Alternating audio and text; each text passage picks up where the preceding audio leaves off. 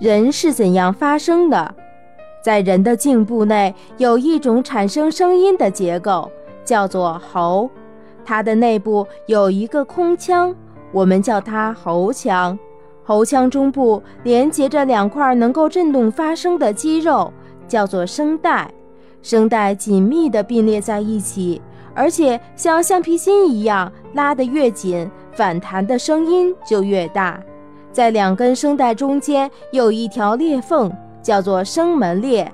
随着声带的一紧一松，声门裂也忽长忽短，忽大忽小。平时你在呼吸时，声门裂是半开的，这时两根声带互相分离，处于松弛的状态，于是空气从两块肌肉间较大的空隙中通过，所以呼吸的声音非常轻。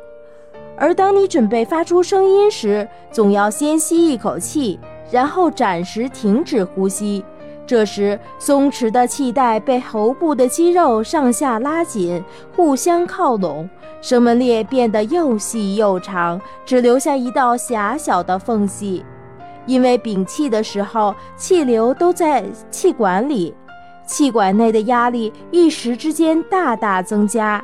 等到你放掉这口气时，被久压的气流会迅速地冲向声带，并试图从这条细缝中穿过。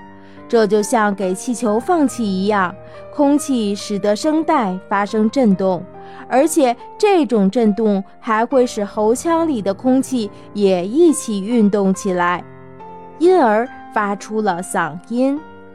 嗓音的高低粗细是由声带的紧张程度、呼出的气体多少决定的。青少年声带比较娇嫩，如果说话时间过久，它就会发生充血现象，声音就会变得嘶哑。所以，为了使自己拥有一副美妙的歌喉，请大家一定要注意保护嗓子哟。